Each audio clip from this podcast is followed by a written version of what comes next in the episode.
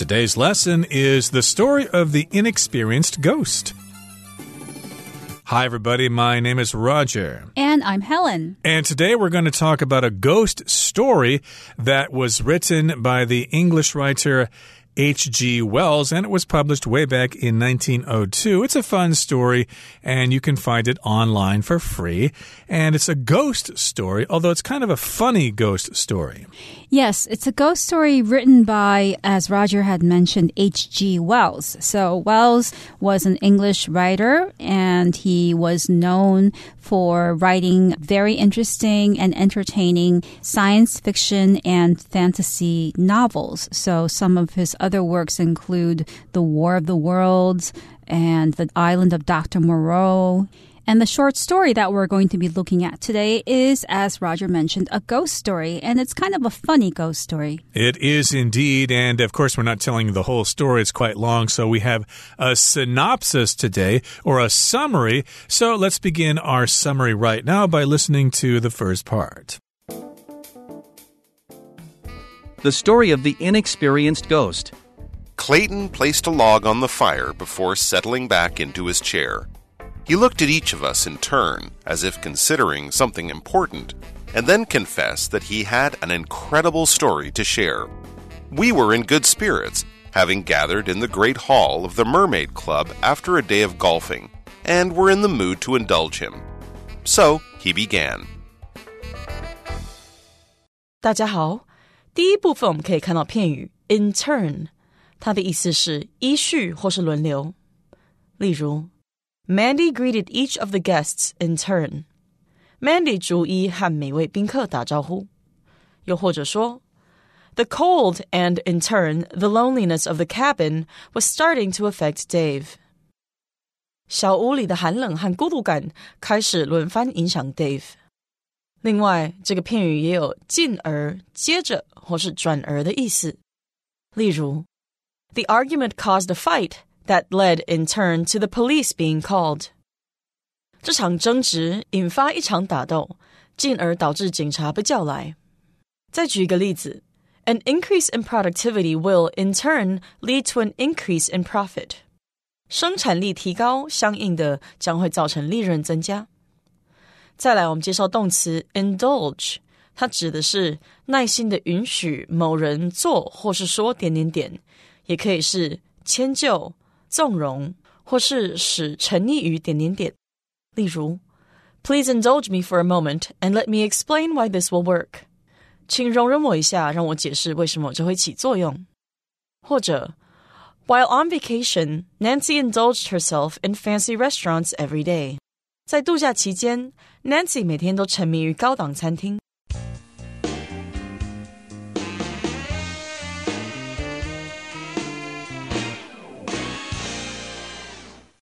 So, diving right into today's synopsis, the first line says Clayton placed a log on the fire before settling back into his chair. He looked at each of us in turn as if considering something important, and then confessed that he had an incredible story to share. So, here we have the introduction of the setting and the characters in this story, and it starts in the middle of a situation and action as the character character is doing something. And the character here is Clayton, that's his name. And he had just placed a log on the fire. So they're sitting before a fireplace, and he had just got up and placed a log, a piece of wood, into the fire, and then he sat back down. Right. And then he looked at each of us in turn as if considering something important to say. Now, in turn here just means one by one. He looked at John, and then he looked at Dave, and then he looked at Stephen. He looked at them in turn, one by one. In turn can also mean as the result of something or then something happened. For example, the company has developed a new product and then they marketed the product, and in turn, the company made a lot of money with that product. But here, of course, he's just looking at each of us, thinking about what he wants to say. Hmm, should I say something here to Edgar? Should I say something here to Roger or Helen or whatever? So, yeah, he was looking at them And then he confessed, Well, fellas, I've got an incredible story to share. I didn't really want to tell you this story. I wasn't sure if I should tell you this story, but I've decided to go ahead and tell you.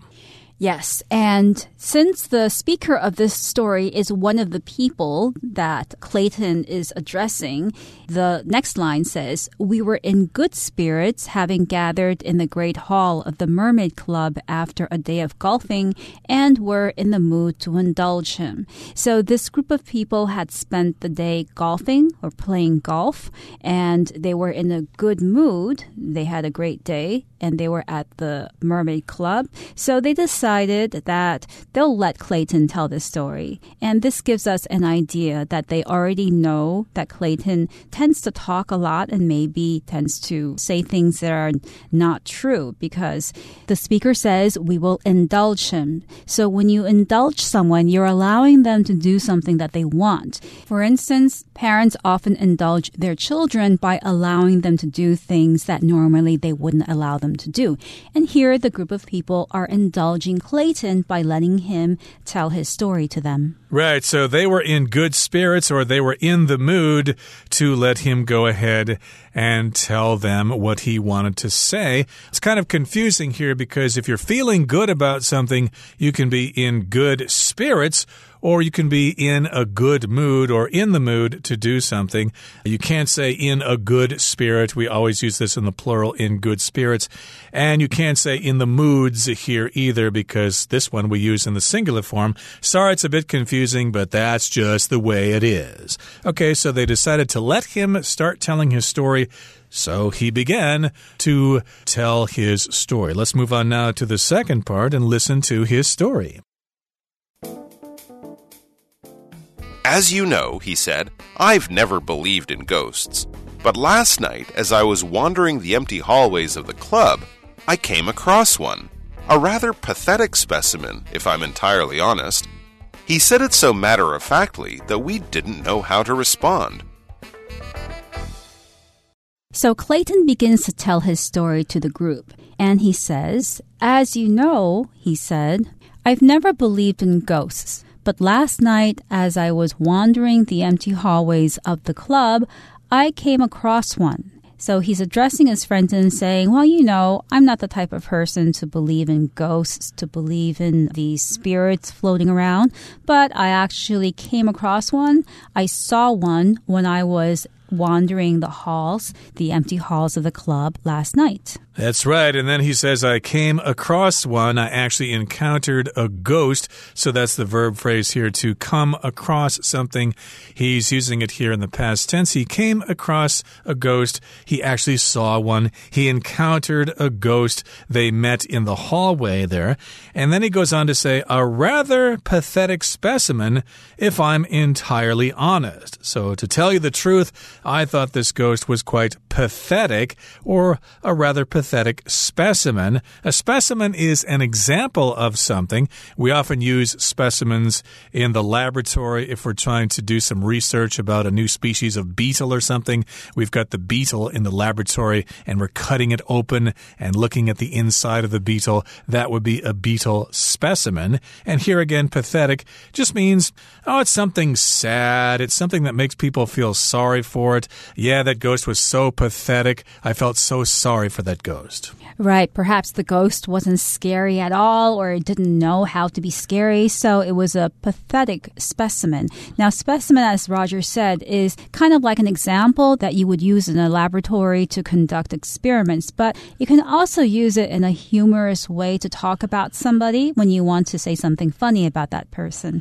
usually regarding how they look. So if a person were dressed up really, really formally, then I might say something like, look at that fine specimen of a gentleman. Indeed, of course, if he's dressed up highly spiffy, then of course he would be a fine specimen of masculinity. But in this particular case, the ghost was pretty pathetic. It was a pathetic specimen. And he's saying, if I'm entirely honest, if I tell you the truth, he said it so matter of factly that we didn't know how to respond.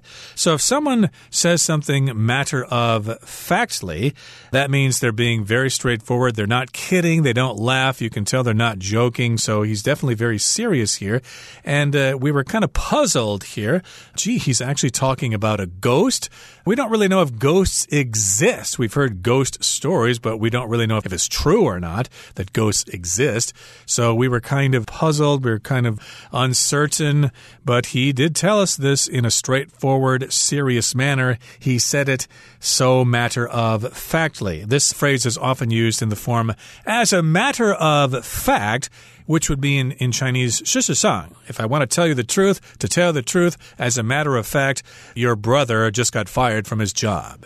Yes, and we also often hear it when talking about or when we're watching reports about murderers, serial killers. The reporter might say, Yes, the murderer was so cold blooded. He admitted matter of factly that he killed five people, which means that he didn't show any emotions when he admitted to his crime. So it can also mean a lack of emotions when you're expressing something. Exactly. So let's go on and figure out what he says next in his ghost story about the pathetic specimen of a ghost that he came across in the hallway of the Mermaid Club. Let's listen now to the third and final part. I know it sounds unbelievable, he continued, but it's true. There he was, quite transparent, moping around by the stairs when I came upon him. Naturally, I asked him what on earth he was doing here on our side of things. And do you know what he said? He had come haunting and had forgotten how to get back. Clayton let out a loud, good natured laugh. It turns out that ghosts move between the two worlds by performing a complex series of gestures with their hands. This poor soul had completely forgotten one of the movements. 第三部分我们看到形容词 unbelievable，它的意思是令人难以置信的。 举例来说，The basketball player made an unbelievable play。那名篮球选手这场比赛打得好到令人难以置信。又或者说，Henry has always had unbelievable luck。Henry 总有令人难以置信的运气。接下来我们介绍形容词 transparent，它的意思是透明的或是显而易见的。例如 the new wing at the library is made entirely of transparent glass. 那间图书馆新建的侧厅完全是以透明玻璃建造的。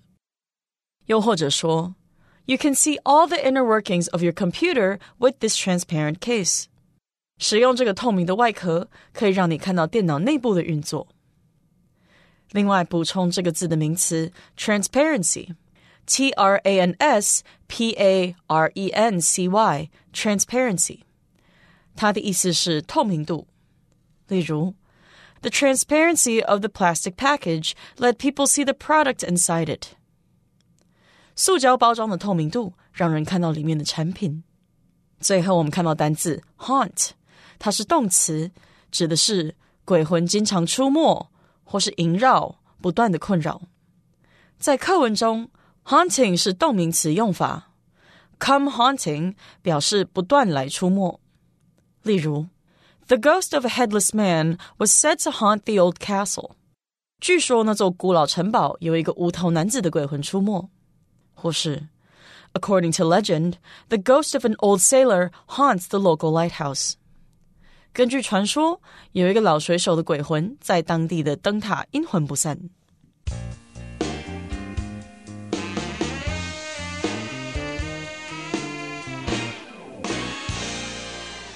So before, Clayton had told his friends that he had come across a pathetic ghost.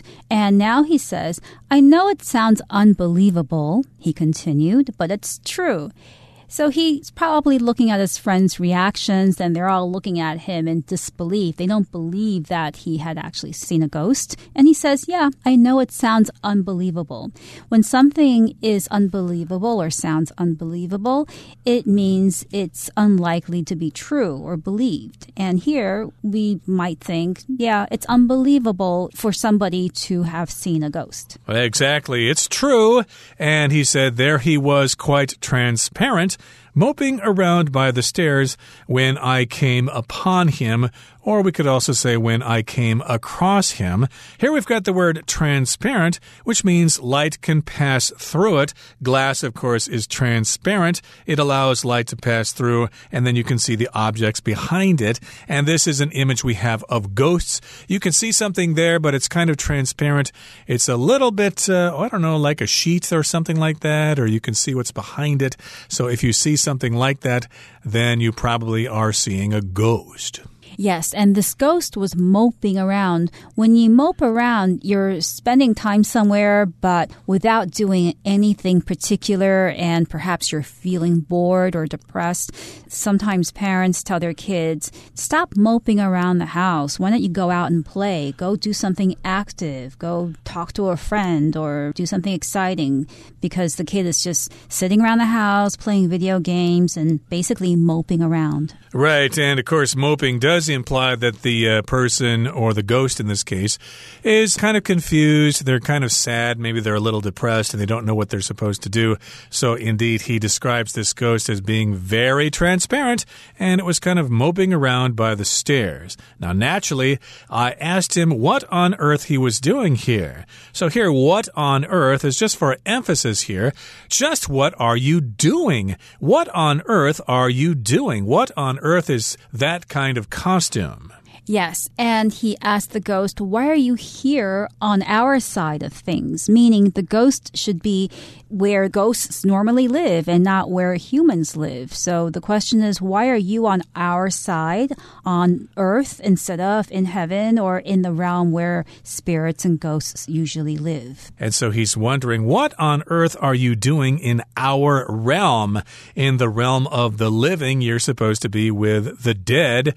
And do you know what he said? This is what uh, Clayton says. He's uh, talking to all the other people at the club here. Guess what he said? He had come haunting and forgotten how to get back. Now, here, haunting is from the verb to haunt, which is what a ghost does if it wants to scare you. Hence, we have the term haunted house a house or a building that supposedly has ghosts in it.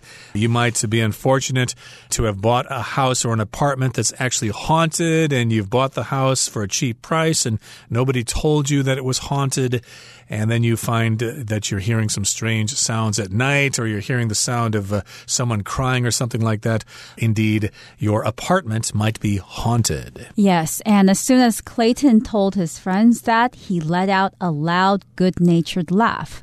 So he was amused by his own story, by the idea that a ghost could get lost and not be able to return to its own realm. So he let out, which means he just gave out a loud, good natured laugh. So this laugh wasn't to make fun of the ghost. It wasn't implying that the ghost was stupid or anything. Good natured means it was innocent, this laugh. It was all expressed in an innocent and good natured, without evil willed manner. Right. Okay. So he said it turns out that ghosts move between the two worlds by performing a complex series of gestures with their hands. Now, I'm not sure if that's the way ghosts really do it, but I guess they do have to perform some ritual in order to pass from one realm to the other. And according to Clayton here, ghosts can pass between these two worlds or these two realms by performing a complex series of gestures with their hands. Now, a gesture is just some kind of a sign that you make, usually with your hands. It uh, doesn't necessarily have to be your hands, but usually it does involve your hands or your arms. For example, if uh, you're waiting for someone at the restaurant and you're at the table and they come in and you get out of your chair and then you point your hand toward the available seat, that is a gesture. Here, John, sit down. It's nice to see you. That's right. But this poor soul had completely forgotten one of the movements. So here is Clayton referring to the ghost by calling it this poor soul. A soul is really the spiritual part of a person, a person's soul. Some people say remain after a person dies. So the soul may go to heaven according to some religions. But you can also use soul to refer to the person himself or herself by saying, ah, that poor soul just lost his job or that poor soul has so much work to do at home as a way to sympathize with that person. Exactly. So I don't really know much about ghosts and how they go from one realm to the other. But according to Clayton here, they need to perform a series of gestures in order to move from one world to the other. The ghost had forgot one of the gestures or one of the movements. Maybe it was supposed to move its hands over its head. It was supposed to kick its legs up in the air or to spin three times in a circle. We don't really know, but the ghost was very pathetic. It had forgotten one of those gestures or one of those movements. Okay, that brings us to the end of our explanation. It's time now to listen to Hanny.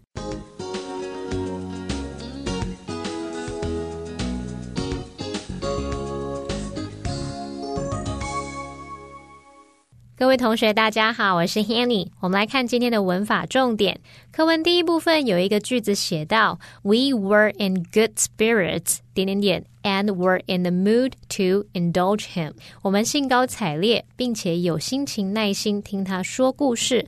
那文中用到 in good spirits，表示兴高采烈、心情好的意思。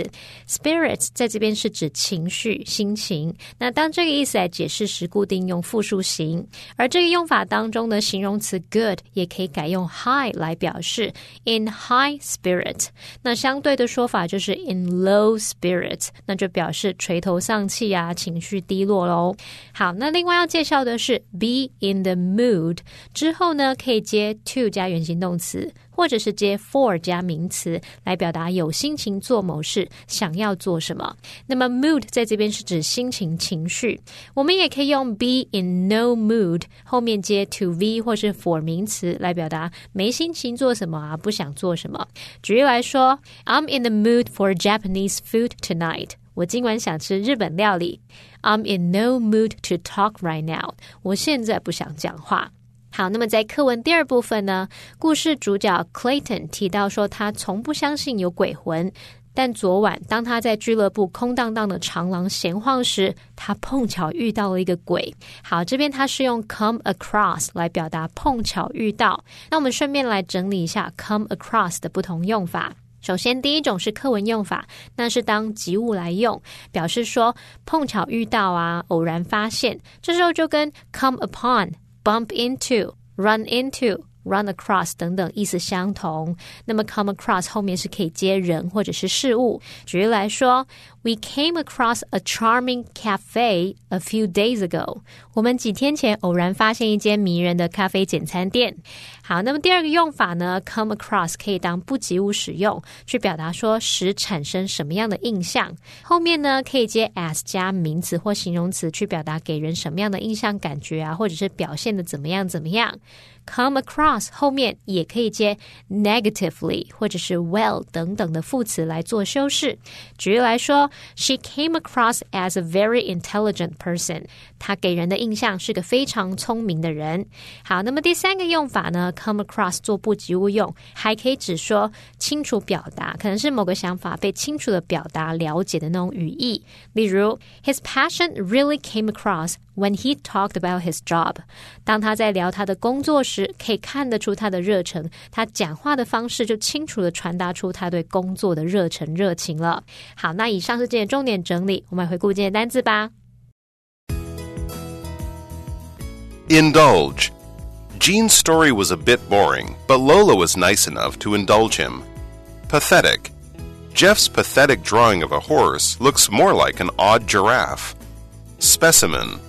Everyone agrees that our basketball team's star player is an amazing physical specimen. Unbelievable. Although she found Shane's story unbelievable at first, Katie soon learned it was true. Transparent. The grapes were wrapped in transparent plastic. Haunt.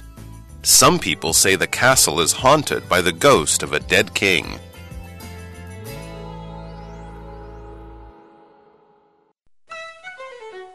Well, everyone, today's article has come to an end, and I sure hope you enjoy reading along with us.